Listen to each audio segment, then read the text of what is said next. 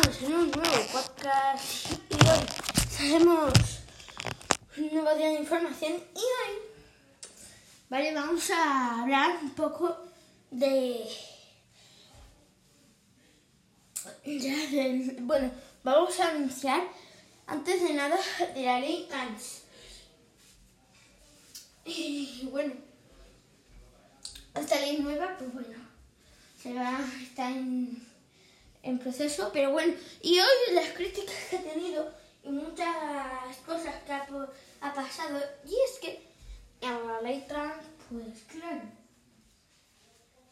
el deporte, por ejemplo, si eres una chica y te cambias al sexo hombre, podrías jugar más, podrías jugar en el fútbol masculino, no femenino.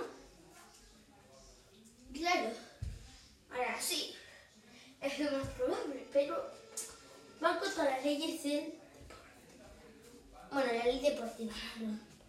Y, y bueno, eso es uno de los muchos problemas que pasan, ¿no?